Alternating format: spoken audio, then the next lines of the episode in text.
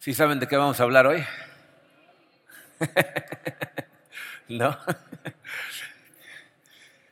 Miren, em, el día de hoy vamos a hablar de este tema que titulamos La recámara, campo de juego o campo de batalla, em, que trata de eh, las relaciones sexuales. Miren, antes de empezar, eh, quiero comentarles que hay personas, yo sé, que hablar de este tema, especialmente en la iglesia, les molesta, ¿no? Me lo han dicho cuando en algún mensaje de repente hago mención a las relaciones sexuales, cuando me he bajado a gente que se acerca y me dice, no deberías de mencionar las relaciones sexuales en la iglesia.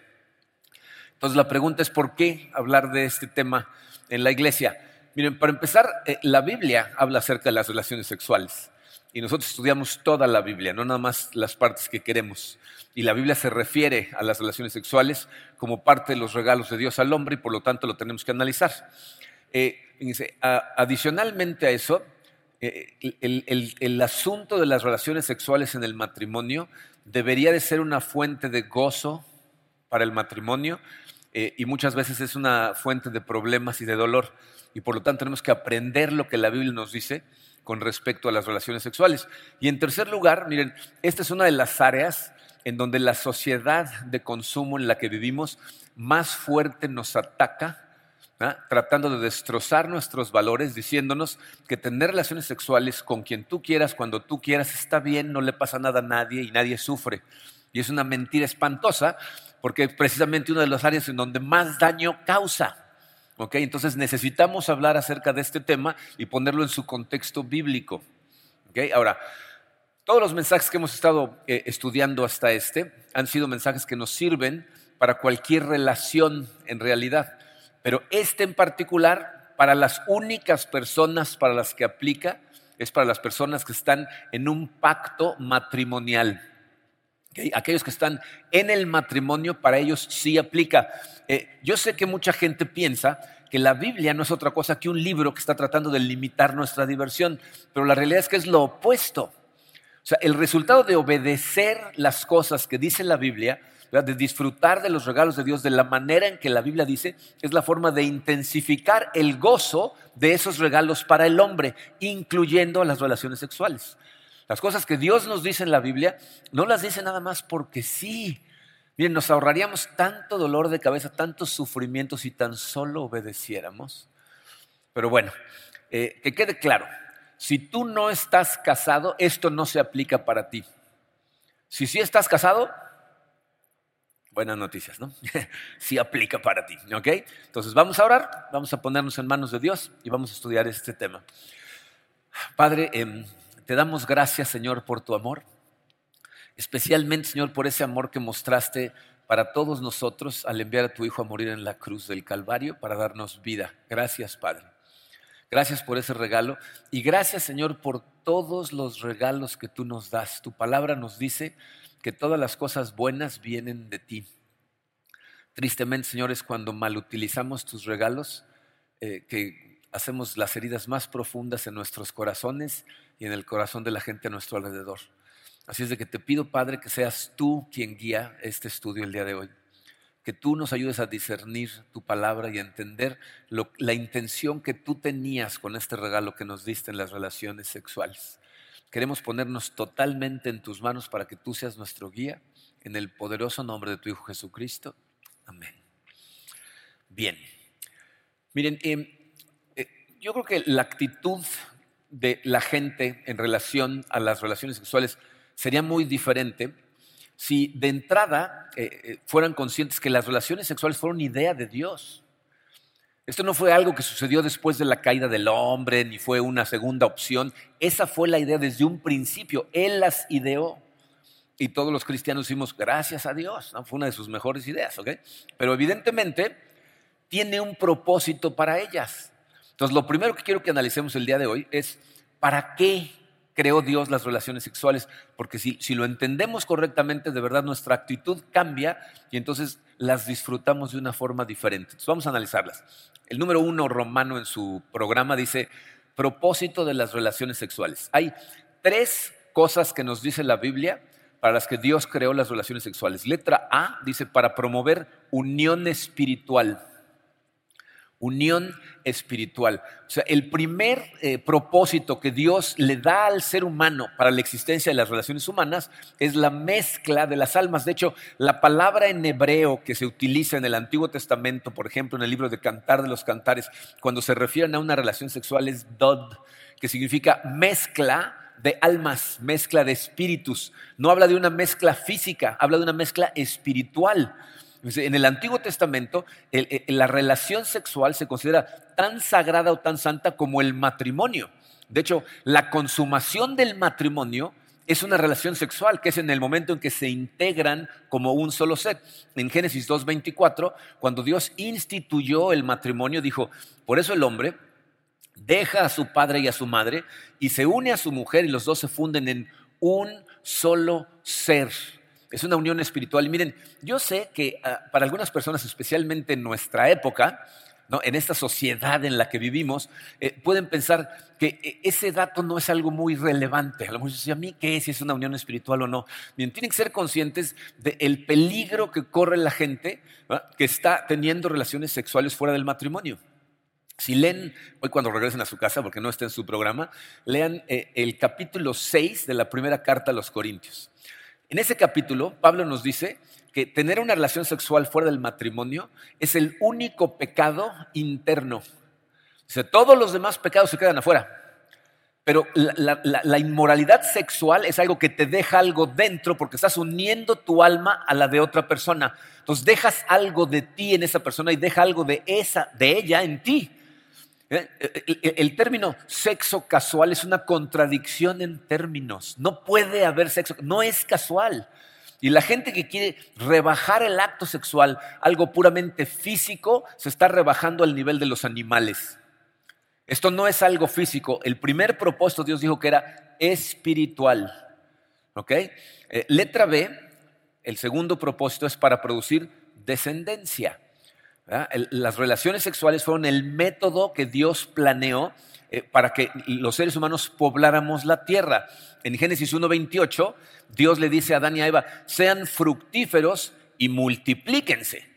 Si saben cómo funciona el asunto de la multiplicación, ¿no? O sea, les está diciendo, tengan relaciones sexuales y multiplíquense y, llenen la tierra.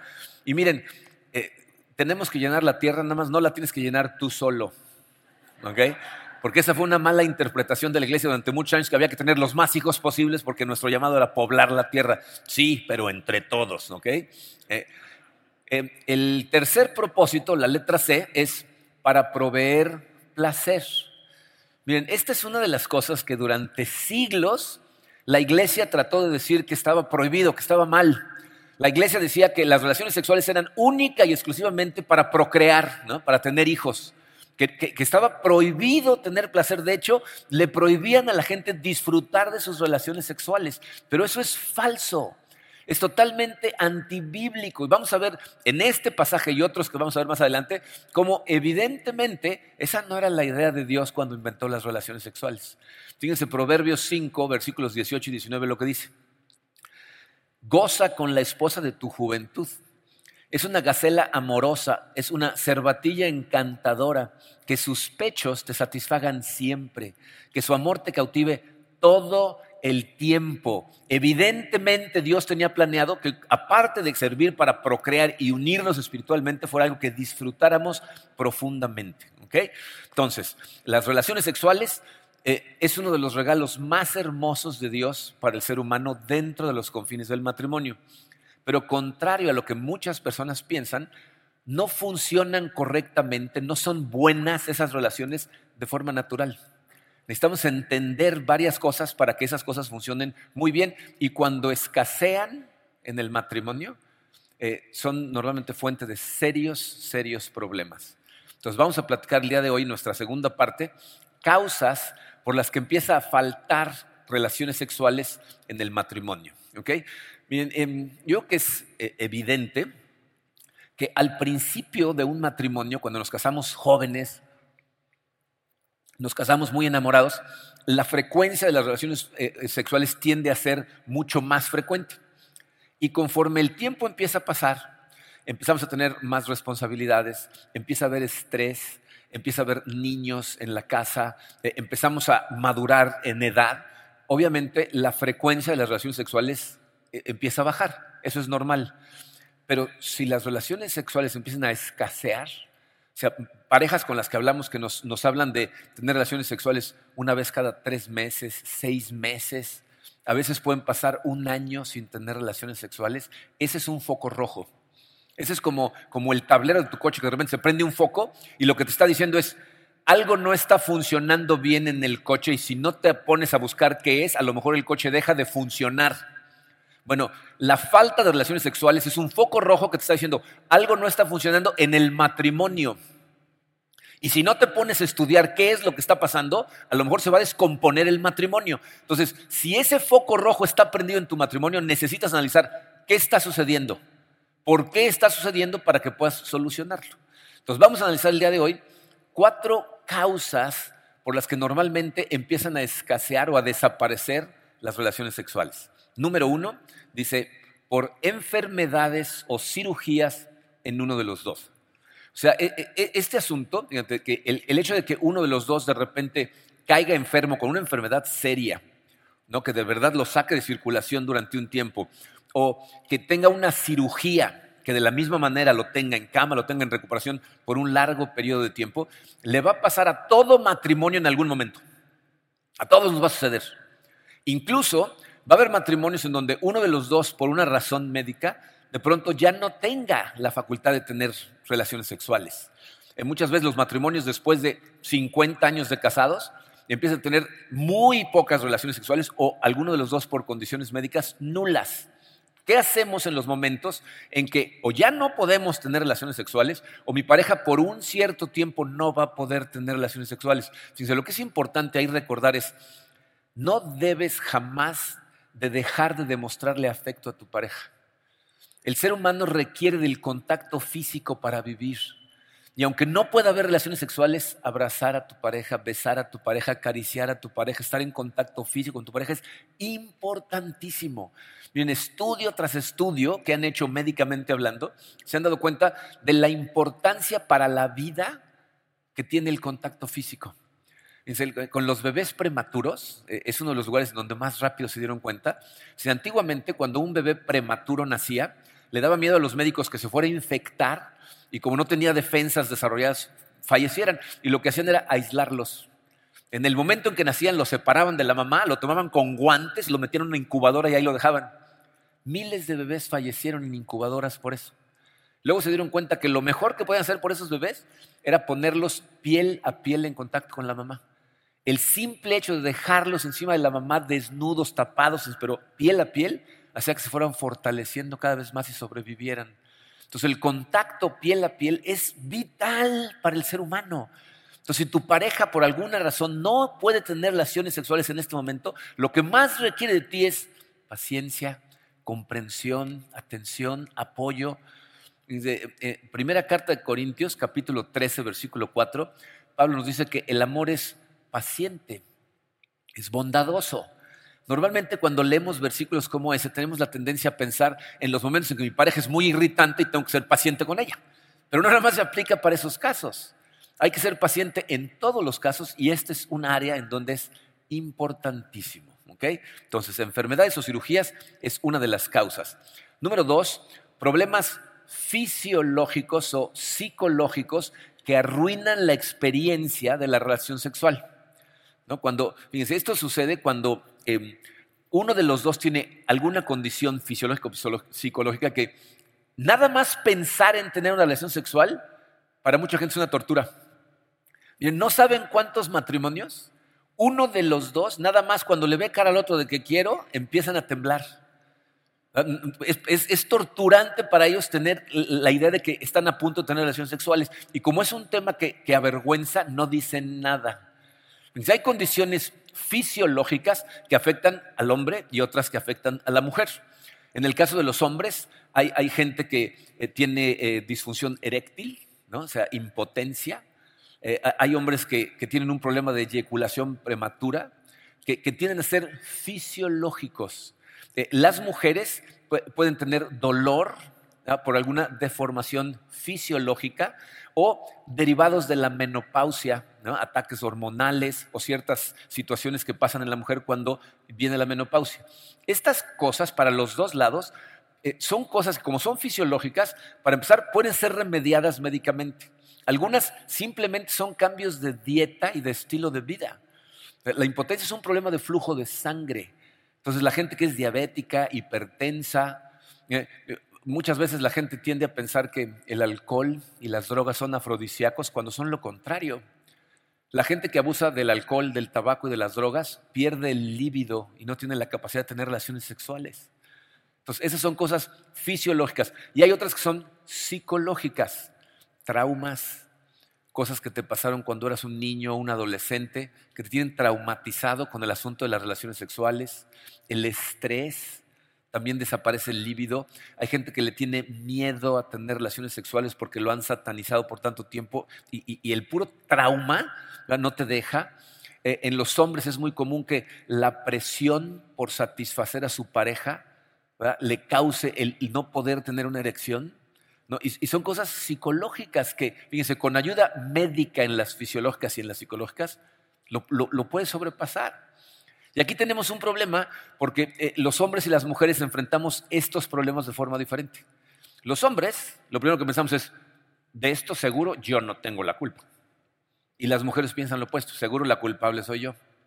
Y por la razón que sea, no piden ayuda cuando ayuda especializada te puede ayudar en esos momentos, pero sobre todo, fíjate, lo que puedes ser tú, como la pareja de una persona que tiene estas situaciones, es darle mucho amor, especialmente en los momentos en que no puede. Eh, Proverbios 16, 24 dice, panal de miel son las palabras amables, endulzan la vida y dan salud al cuerpo. O sea, lo mejor que puedes hacer si tu pareja está teniendo problemas para tener una relación sexual contigo son palabras de amor, palabras de apoyo, palabras de paciencia y comprensión. Lo peor que puedes hacer es ponerle más presión. ¿Okay? Entonces, problemas fisiológicos o psicológicos. La tercera causa por la que empiezan a desaparecer las relaciones humanas o son escasas es por falta de confianza para hablar de sexo con tu pareja. Bien, aquí les voy a decir qué es lo que sucede es común, y, créanme que es común, ¿eh? más común de lo que se imaginan, que uno de los dos esté haciendo algo que a la pareja no le gusta, no le produce placer o incluso le molesta. O puede ser que eh, la pareja no esté dispuesta a hacer algo que le causa placer. Hay una llamada de precaución con esa última, pero la voy a ver al final de este punto. Vamos a concentrarnos en cuando uno de los dos hace algo que al otro o a la otra no le gusta, no le produce placer o le molesta. Fíjense. Nuestro problema es este. Culturalmente nos enseñan que hablar del sexo es vergonzoso.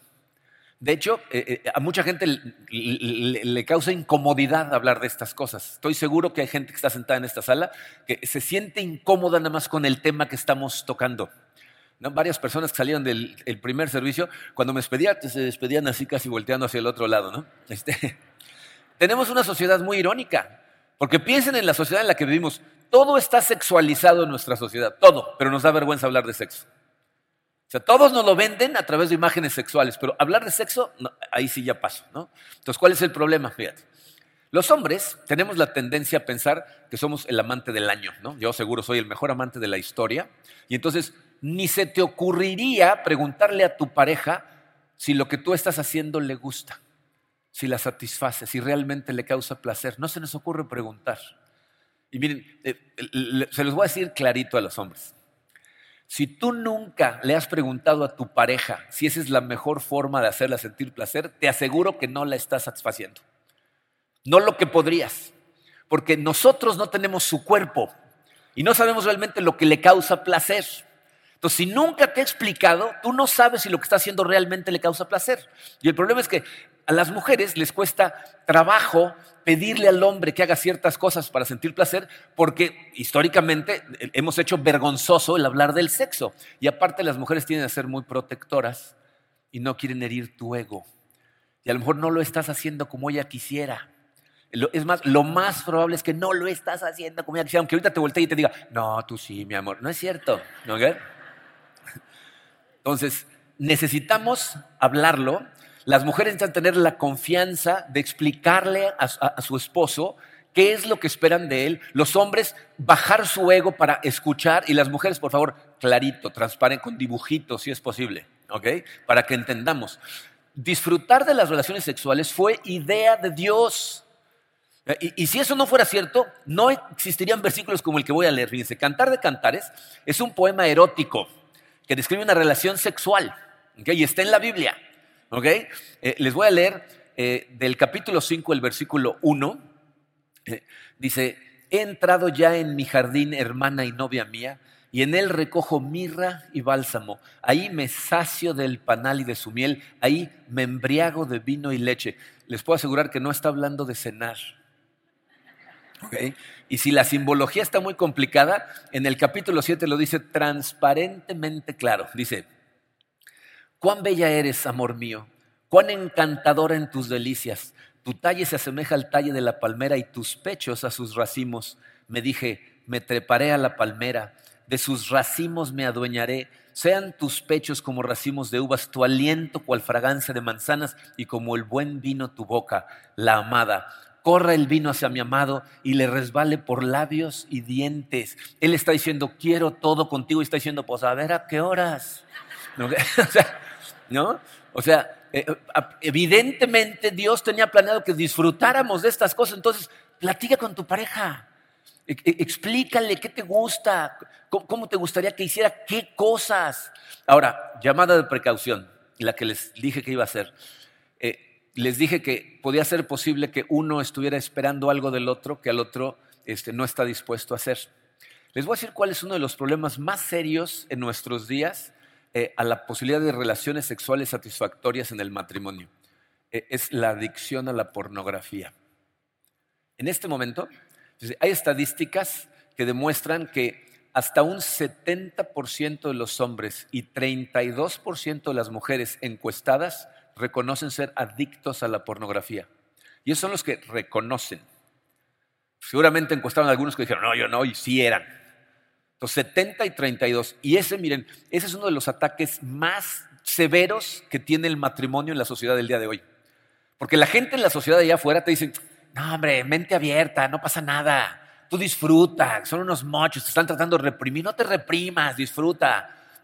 He escuchado programas de radio en donde promueven el ver pornografía, incluso recomiendan ciertas películas. No se dan cuenta del daño que le están haciendo a la gente. Miren, una persona que, se hace adicta a la pornografía empieza a tener cada vez más trabajo para excitarse. Y entonces empieza a ver pornografía suave, y cada vez necesita pornografía más dura, más, más perversa, más pervertida, porque cada vez le cuesta más trabajo excitarse. Hasta que hay un momento en que le cuesta tanto trabajo que ve unas perversiones que ya no puede tener una relación con una mujer o con un hombre de carne y hueso. Empiezan a no poder tener relaciones sanas con su pareja a menos que estén viendo pornografía. Entonces, un problema es que llega un momento en donde ya no pueden tener relaciones sanas. Y la segunda es que empiezan a ver unas porquerías que empiezan a exigirle a su pareja. Empiezan a pedirle a su pareja que hagan cosas, de repente le sale con cosas que dicen, ¿de dónde sacaste eso? Y hemos tenido casos aquí de esposas que, se han salido de la relación porque dicen, es que no sabes el nivel de cosas que me está pidiendo. Ya incluso quiere meter a más gente a las relaciones. Esa es la causa de la adicción a la pornografía. Entonces, si tú eres adicto a la pornografía, necesitas buscar ayuda porque eso lejos de ayudarte a tener buenas relaciones, te va a limitar totalmente. Fuera de esto, necesitas platicar con tu pareja, tener la seguridad de hablar de estas cosas para que puedan disfrutarlo los dos. Porque normalmente, fíjense, cuando no hay estas conversaciones, generalmente nada más uno disfruta. Y por eso empiezan a escasear. Cuatro, escasean las relaciones sexuales cuando hay problemas en la relación cuando tienen problemas entre ustedes que no tienen que ver con las relaciones sexuales o a lo mejor tienen que ver pero tangencialmente. Fíjense, eh, vamos a ver tres diferentes áreas de problemas que causan que empiecen a escasear. La primera, letra A, dice diferencias entre hombres y mujeres. Hemos hablado mucho en esta serie acerca de cómo somos diferentes. ¿no? Esas diferencias también tienen un efecto en las relaciones sexuales. voy a decir por qué. Hemos hablado de cómo los hombres eh, somos seres que compartamentalizamos cosas, somos muy objetivos, pero somos motivados visualmente. Al hombre le motiva mucho más lo visual. Las mujeres son emocionales, todo está interconectado emocionalmente y ellas son excitadas emocionalmente. Y eso es evidente en, cosas que pasan en el día a día, ¿no? Yo te puedo demostrar cómo el hombre es mucho más visual que la mujer. Fíjate, si está, eh, sale la esposa de la regadera, no encuentra una toalla y sale desnuda al cuarto y el esposo está en el cuarto, el esposo es todo ojos. La, va siguiendo, por donde anda caminando, hasta que encuentra una toalla y se tapa y pum, como que se rompe, ¿no? Así la, conexión. Si el que sale desnudo después de bañarse es el hombre, la mujer mientras le dice, ¿qué haces? Estás mojando todo el piso. Párate en el tapete, te voy a traer una toalla. O sea, así. ¿no? O sea, los hombres somos totalmente diferentes, ¿no? Entonces, ¿qué impacto o qué implicación tiene eso en las relaciones sexuales? Las mujeres, si no tienen una conexión emocional profunda creada durante el tiempo que pasan juntos, durante todo el día, una atmósfera de amor, no se siente motivada. Porque lo que la motiva es emocional. Para la mujer, la relación sexual es un evento que sucede como producto de una atmósfera de amor que sucede todo el día, muchos días. Es cuando el, hombre eh, le habla bonito, la acaricia, le manda mensajes, está pendiente, le aligera la carga, está varios días. Eh, la atmósfera es creada por amor. La relación sexual es simplemente un evento, porque es producido por esa atmósfera. Fíjense, para compararnos, dice, las mujeres son como, como un horno de gas. Necesita precalentarse por mucho tiempo, con amor, con caricias, con conexión, con conversaciones, hasta que está lista para hornear. El hombre, el problema es como un horno de microondas, ¿no? O sea, sin ningún problema. Como, como somos waffles, nos metemos en nuestro cubículo de relaciones sexuales y ya estamos listos. Miren, por eso Muchas esposas se quejan de que el hombre nada más se acerca a acariciarlas cuando quiere tener relaciones sexuales. Porque piensan, hay que crear la atmósfera. Ahorita empiezo. Y en cinco minutos, ¿no? O sea, y la esposa dice, no, esa atmósfera se crea durante mucho tiempo. Ahora, hay hombres que simplemente son despistados. O sea, no se dan cuenta que han puesto toda su atención en otras cosas, a lo mejor en su trabajo, a lo mejor en hobbies, y han dejado de ponerle atención a la esposa y ni cuenta se dan. Pero hay hombres que en realidad son unos tarados. La verdad. y podríamos, eso es por llamarle bonito, porque e, e, es gente que trata mal a su esposa, le habla de forma humillante, la ningunea, no le pone ninguna atención, incluso le levantan la voz y de repente entran a su cajita de relaciones sexuales y quieren que la esposa tenga relaciones con él. No va a funcionar. Las mujeres necesitan un trato especial. Miren, eh, primera de Pedro, capítulo 3, versículo 7. Dice Pedro a los maridos, ustedes maridos igualmente, convivan de manera comprensiva con sus mujeres como con un vaso más frágil, puesto que es mujer, dándole honor por ser heredera como ustedes de la gracia de la vida, para que sus oraciones no sean estorbadas. Miren, ese versículo eh, fue un versículo muy controversial porque en algunas traducciones en español, eh, a esa parte que dice vaso más frágil, lo tradujeron como vaso más débil. Y entonces las mujeres decían, ¿cómo que somos más débiles? Porque eso no es cierto. O sea, eh, eh, ¿debilidad de qué? ¿Estamos hablando de fortaleza física? ¿Emocional? O sea, ¿de qué estamos hablando? Les voy a decir de lo, que, de lo que realmente habla ese pasaje. La palabra no es débil. De hecho, la traducción más literal es un vaso de porcelana. Lo que está diciendo literalmente Pedro es la mujer es como una figura de yadró es como un vaso fino al que tratas diferente. El hombre es como un termo que se cae, se golpea el close, no le pasa nada. La mujer no. Dice, la mujer es como un vaso fino al que le tienes que dar un trato especial. Entonces lo cuidas, le das honra, le das honor, lo pones en lugar de honor. Y entonces la mujer se siente especial y eso la motiva y la excita. Entonces piensen en, cómo esas diferencias afectan a las relaciones. La mujer, si tú no tratas de estimular visualmente a tu marido, no le ayudas. Miren, como Karina dijo la semana pasada, no se trata de convertirte en la modelo del año, sino en la mejor tú que puedes ser. Miren, hay cosas que vemos en matrimonios aquí en la iglesia, a través de los años hemos visto muchos casos que, la verdad para mí son sorprendentes. gente que después de casarse, después de ciertos años, En algunos casos hombres, en algunos casos mujeres, eh, totalmente relajan su cuidado personal. O sea, se dejan de, poner de manera que traten de atraer a su pareja. Y miren, no, no me voy a meter mucho en esto, pero entiendan que muchas veces lo hacen especialmente las mujeres porque los hombres lo dejan de notar. Cuando están haciendo un esfuerzo todo el tiempo por verse de cierta manera y tú ni siquiera la volteas a ver y jamás haces un comentario al respecto, claro que le deja de dar ganas. ¿no? Pero fíjense, les voy a decir cosas que hemos visto.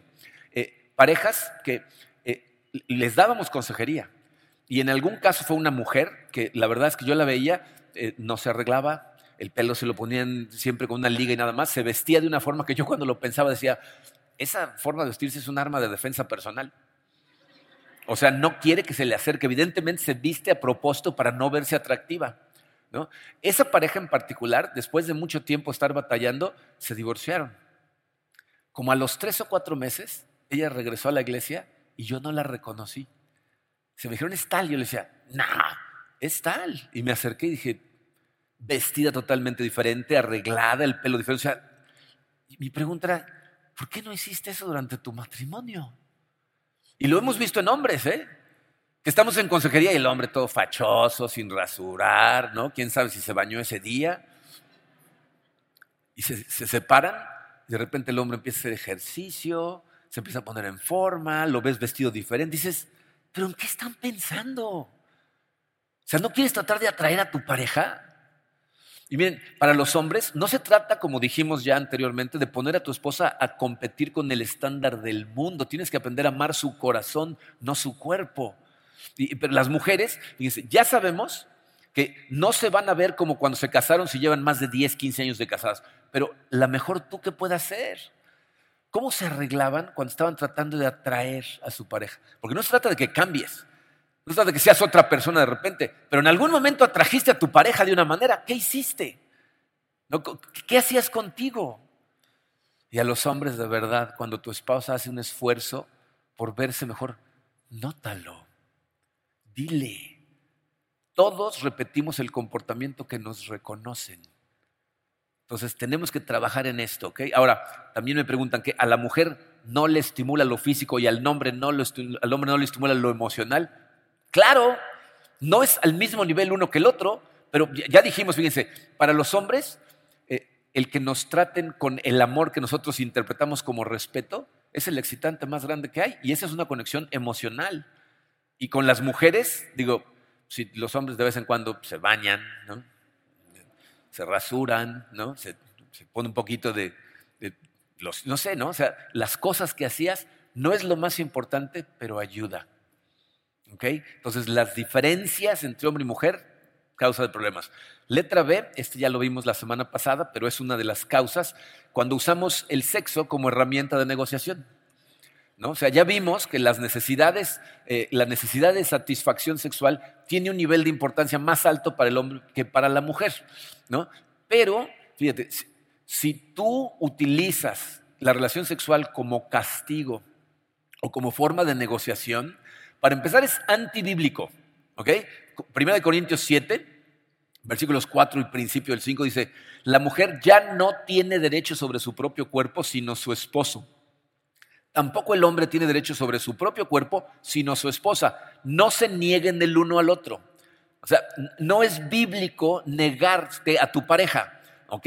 Si tienen problemas en la relación por otras cosas, Tienes que aplicar todo lo que hemos estado viendo durante esta serie para tratar de arreglar esos problemas, pero no utilices la relación sexual como método de castigo o de manipulación, porque lo que vas a hacer es crear serios problemas que luego te va a costar mucho trabajo arreglar. Entonces, no utilicen la relación sexual para algo que no fue diseñada. Por último, otra cosa que causa problemas es el cansancio y el estrés. Cuando la gente está cansada, cuando está estresada, tiene pocas ganas de tener relaciones sexuales. Miren, aquí eh, los hombres necesitamos entender que es común que tu esposa al final del día, especialmente si tienen hijos pequeños, al final del día esté agotada. Yo, yo creo que algo que nos debería de suceder a todos los esposos cuando tenemos hijos chiquitos es que nos tocara quedarnos con nuestros hijos una semana solos con ellos y, hacerlo de lo que hace tu esposa. ¿no? Porque luego Karina me dice, se va de viaje y, a la tercera semana me dice, ya no, hay, ya no hay ropa limpia. Le digo, no, ya fui a Costco y me compré más calzones. Me dice, no, no, se trata de que te quedes y hagas lo que tu esposa hace. Miren, a mí me sucedió con Karina que cuando nuestros, nosotros tenemos cuatro hijos, cuando estaban chiquitos, Karina tuvo que ir por una cuestión familiar a Estados Unidos, se quedó una semana ya. Cuando regresó, miren, y regresé a los niños, me fui a trabajar y me sentía yo de vacaciones en mi trabajo. El trabajo de la casa es pesadísimo. Entonces los hombres tenemos que comprender que el trabajo de la casa, a lo mejor no te das cuenta, pero es pesadísimo. ¿Ok? Y, bueno, y las mujeres, si tú estás cansada 360 días del año y los otros cinco tienes dolor de cabeza, algo está mal. ¿Ok? O sea, necesitas ser consciente también tú de que, miren, muchas de ustedes tienen un buen hombre, una persona trabajadora, una persona responsable, un buen padre. Y, y, hay veces que aunque estemos cansados, tenemos que hacer un esfuerzo. Primera de Corintios 7:3 dice, el hombre debe cumplir su deber conyugal con su esposa e igualmente la mujer con su esposo. Es un deber que tenemos el cumplir con ese deber conyugal. Pero por otro lado, miren, de, verdad hay, hombres a los que yo no entiendo. hombres que, eh, su esposa, en nuestra sociedad hoy en día, eh, la mayoría de las mujeres trabaja. Es algo eh, normal, aceptado. En algunas mujeres lo quieren hacer, en otras es por necesidad. Pero si tú como esposo tienes a tu esposa que trabaja y aparte ella lleva eh, todo el trabajo de los niños, eh, la casa, la comida, la ropa, eh, date cuenta de lo que estás haciendo. O sea, no puedes tener la cara para estar molesto cuando está cansada cuando regresas. O sea, si ella está trabajando, fíjate, bíblicamente hablando, te está ayudando. Porque el responsable de proveer en el matrimonio a los ojos de Dios es el hombre. Si la mujer trabaja, te está ayudando a cargar con una responsabilidad que bíblicamente es tuya. Entonces, si ella está haciendo una parte de tu trabajo, lo menos que tú puedes hacer es cargar con parte de la responsabilidad que históricamente le hemos pasado a la mujer. Dividan el trabajo. ¿Eh? Nunca hemos oído de un hombre que fue asesinado por su esposa mientras lavaba los platos. O sea, jamás, ¿no? Al revés, esas son muestras de amor, ¿ok? Pero bueno, conclusión. Fíjense, en un matrimonio sano, eh, las relaciones se dan de forma natural. Si, no hay relaciones o no las están disfrutando, algo necesita ser arreglado. Eh, ah, ya vimos que hay algunas cosas que son fisiológicas o psicológicas o médicas que necesitan trabajo de un especialista.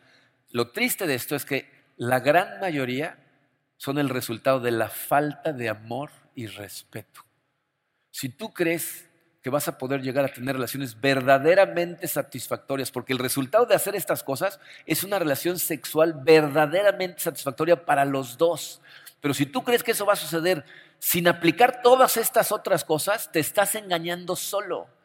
Si empiezas a aplicar esto, te vas a dar cuenta, fíjate cómo eh, eh, la relación sexual es como un microcosmos de cómo funciona el matrimonio. Es decir, la ley de la reciprocidad también aplica en la relación sexual.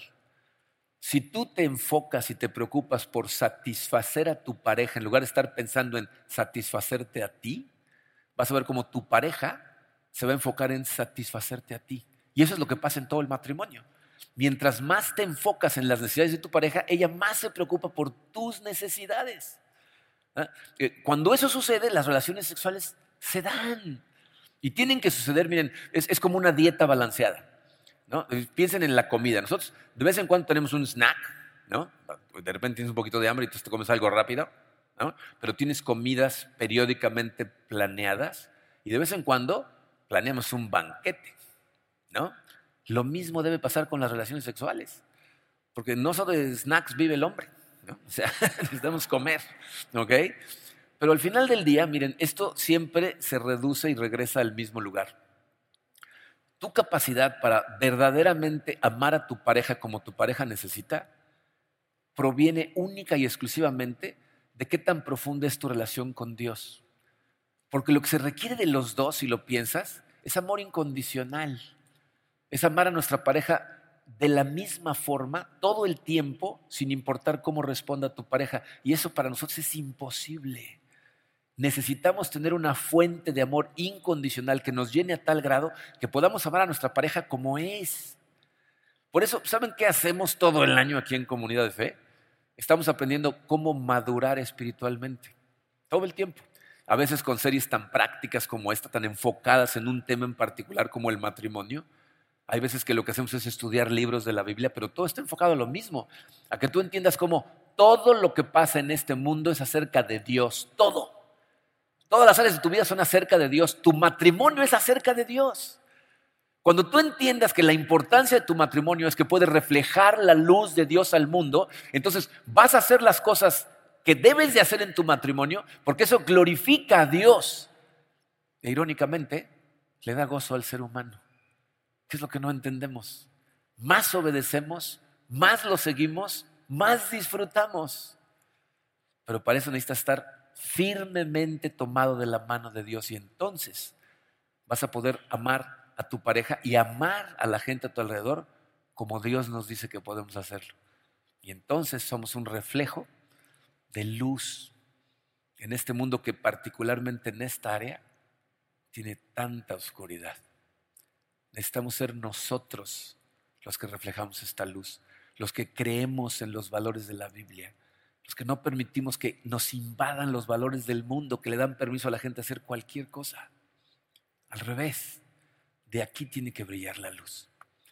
Esa es nuestra oración para todos nosotros. Vamos a orar. Padre, gracias Señor. Te damos tantas gracias porque de verdad eh, nos muestras tu amor de tantas formas. Y quiero pedirte en este momento, Señor, por eh, todas las personas que están aquí en la sala. Primero por, por, los matrimonios, por las personas que están casadas, aunque estén sin su pareja, si están con su pareja, por los dos también. Para que nos dé, Señor, la fortaleza de acudir a ti de tal manera que podamos amarnos mutuamente como tú nos enseñas en tu palabra. Te doy gracias por esos matrimonios que llevan disfrutando profundamente de su matrimonio por muchos años y, y, han estado trabajando fielmente en su relación contigo y en su relación con su esposa y realmente brillan con tu luz.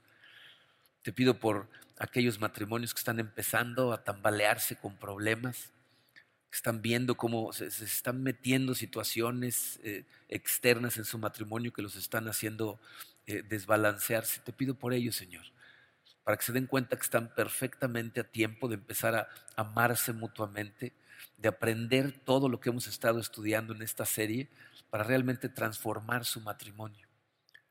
Y te pido especialmente, Señor, por las personas que tienen un matrimonio que está eh, al filo del, barranco, que están a punto de, romper su relación, o que ya a lo mejor en su mente la rompieron. Eh, que los llenes en este momento con tu amor y con tu paz, Padre que les hagas saber que tú eres experto en resucitar ese tipo de relaciones. Lo que necesitan primero que nada es volcarse hacia ti para que tú restaures sus corazones y les ayudes después a restaurar su matrimonio. Te pido por toda la gente en esta sala que es soltera, Señor. Eh, sé que hay solteros en esta sala que van a terminar en un matrimonio, Padre. Ayúdales a preparar su corazón a que tengan desde este momento una relación tan profunda contigo que se conviertan en el tipo de persona que puede triunfar en un matrimonio.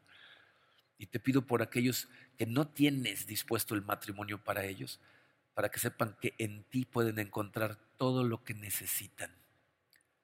Te pido por todos nosotros, Señor. Sé tú nuestra luz, sé tú nuestra fuerza y nuestra guía. Nos ponemos totalmente en tus manos en el poderoso nombre de tu Hijo Jesucristo. Amén.